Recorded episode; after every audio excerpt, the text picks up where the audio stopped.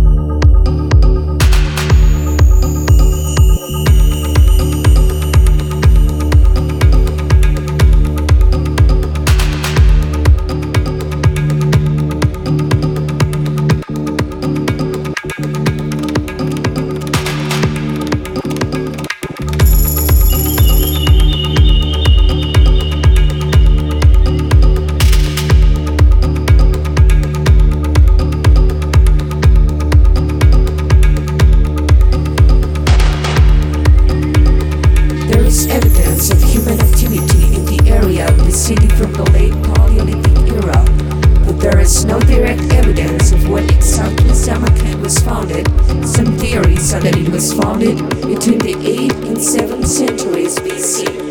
By the time of the Achaemenid dynasty of Persia, it was the capital of the Sogdian satrapy. The city was taken by Alexander the Great in 329 BC, when it was known by its Greek name of Marakanda.